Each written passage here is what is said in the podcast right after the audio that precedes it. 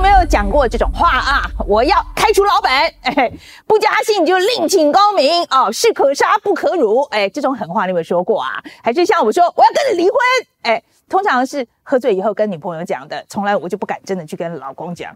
好了，我就死辣嘛。那我相信对很多人来说，开除老板是心中的 OS 啊。那很少有人真的会去跟老板拍桌子啊。但我偷偷的跟你讲哦，时机可能来了。在 COVID-19 的疫情呢，虽然一度就让世界各国的劳工丢了饭碗，生计大受打击，但现在看起来，哎，反倒是推了这个劳工一把，因为疫情呢，让不少人就奴性锐减的，哎，老的就提前退休享福，那年轻的呢也大喊老子不干了。那今天我们就想来谈一谈哦，现在全世界出现这个缺工问题，劳资关系真的要出现重大改变了吗？好，来我们来看今天的新闻，这样看啊，那现在到处都缺工啊，不止台湾缺，全球都缺，而且呢是从基层劳工缺到高阶人才，就把这个劳资间的关系完全翻转。转了，那现在企业主呢，捧着钱可能都请不到人，劳工讲话就变得比以前大声。你想聘，我就得把你，你就把牛肉端出来啊！那要百万年薪啊，年终八个月还要让我在家工作。那现在变成劳方市场了，这可是过去几十年来第一次发生的现象。那我们今天就来看看哦，这个全球缺工现象到底有多严重？那现在各国打算怎么办呢？在后疫情时代呢，富裕国家就急着要振兴这个经济啊，却面临着严重的缺工问题。那从私人企业到公家企业，就通通陷入了个一工难求的这困境。哎，我们先来看一下这个报道。现在这个抢人大战已经从民间企业升级到国家的等级了。那几年以前呢，外籍工往往不大受欢迎啊，觉得他们会伤害到本国人的就业嘛。但现在缺工实在太严重了，各国政府就纷纷把脑筋动到移民跟移工的身上。那第一招啊，就是降低这个签证的门槛，来缓解燃眉之急。像是加拿大去年就迎来了连续第五年出生率下滑这个窘境，那近期。就宣布放宽居留证的这个语言要求，还另外开放了两万个名额啊，给那些希望成为加拿大永久居民这些医疗工位的工作人员，还预计在二零二三年以前呢，就引进超过。一百二十万的移民哦，那纽西兰也宣布啊，要帮目前持有临时工作签证的人要简化他们的这个居留的途径。那预估会有十六点五万的人渴望快速获得居留权。那范围就涵盖各个领域啊，从几千名的卫生到老年的护理工作者、老师到基层的工作者都有啊。那最明显的转变可能是日本。那日本的劳力危机哦，从一种东西上面就可以看得出来，哎，那就是尿布。啊，大家不要笑哦！日本这个老龄化加上少子化问题非常严重。成人尿布的使用量已经正式超越了新生儿，还多到要拿来当柴烧。这真的啦，因为日本有些地区这个老年人产生的尿布实在太多了，垃圾堆积如山，所以当地就决定先改造当地的这个几座焚化炉，变成是尿布回收的工厂，然后把尿布回收变成是公共浴室的燃料。一名日本的官员最近就说啊，明年度开始呢，打算要开放像是农业啊、食品业等十二个领域的外籍蓝领工作者。可以无限期的留在日本。而且不止他本人可以留下来，还可以带着家人一起啊。那大家要知道，日本向来不是一个欢迎移民的这个国家。那长期以来移民门槛很高，从这一次的措施就可以知道他们有多急，急到快要尿裤子了。哎，这形容词啦，刚好讲到尿布嘛，绝对没有对日本的朋友或者老人家不敬的意思啊。哎，我告诉你啊，就连以前这个拽个二五八万在美国，现在也打算放宽移民限制了哦。那美国最近呢，就通过了二点二兆美元的社会安全网。跟气候法案里面就包括要给那些从二零一一年以来就一直在美国的无证移民一个为期五年的工作许可证，五年期满可以再延，少说有七百万人可以受惠。那绿卡方面也打算松绑哦。根据法规呢，美国每年发出的绿卡是有数量限制的，再加上官僚主义拖拖拉拉，那华邮就说，就算你是受过高等教育的移民，平均要等十六年啊才能真正拿到绿卡。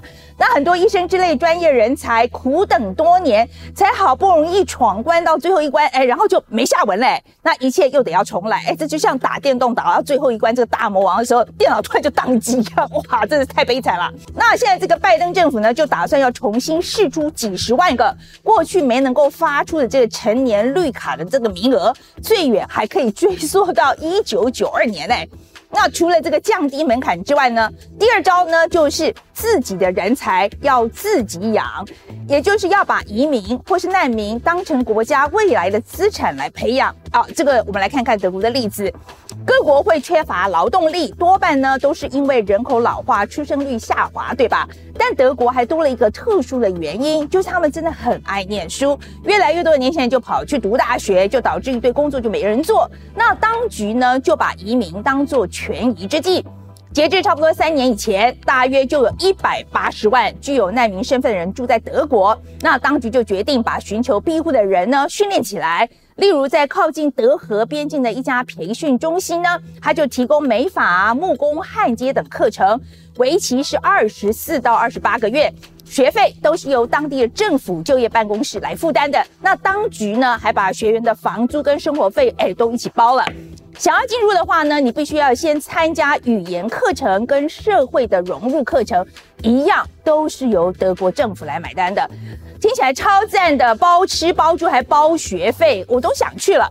那这家这个职训所的负责人就说，不管从哪个科系毕业都好，因为每个领域都在缺人。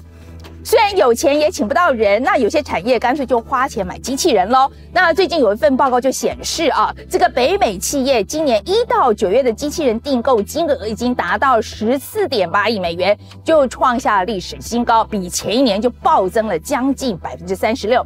这就显示，无论是大企业或是小公司，在这一波缺工潮里面，为了要维持生产力，它不得不扩大自动化。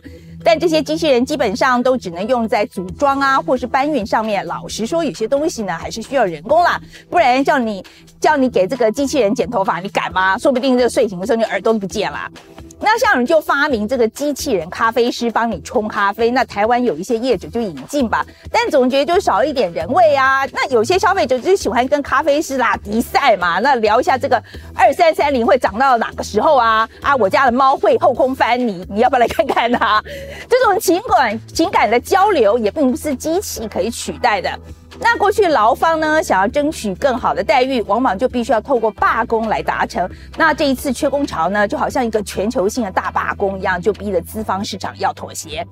虽然苦了几十年啊，劳方终于有那么。一丝丝啊，这个占上风的机会，但如果你是小企业主哦，恐怕就笑不出来了。况且资方增加了那么多的人力成本，多半都会转嫁到消费者的身上，造成物价走扬，推升通膨，久了可能还是会伤害经济。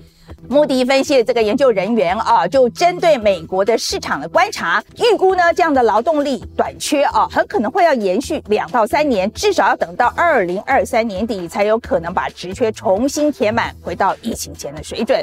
那财经专栏作家纽曼也认为呢，由于美国的人口也在老化，劳动参与率几乎是回不去了。但到了二零二二年底呢，劳动的状况，他认为有可能会重回小高峰。我们匪夷所思呢，在上。个月啊，我们也做了这个弱弱相残的长照困境的专题报道。那我们就发现，其实台湾缺工的情况非常的严重，缺工缺到很多人都说都是用这个现在是最严峻的时刻来形容哦。劳动部呢是在两个星期之后，的确就寄出一个专案开放的做法，但很多专家看了以后呢，都说，哎，这开放的幅度太小太慢了，像是明明是需要是一个大水库的，哎，结果你只给了一杯水，而且它还是慢动作的，慢慢的给你。啊，如果你希望我们的政府部门动作快一点啊，哎，请到这个匪夷所思的 YouTube 来留言哈。我们来讲个暗号好了，哎，哎，我们来讲什么？讲个什么暗号呢？哎，我们讲了说 Hashtag 我要水库，好吗？好吗？Hashtag 我要水库哦。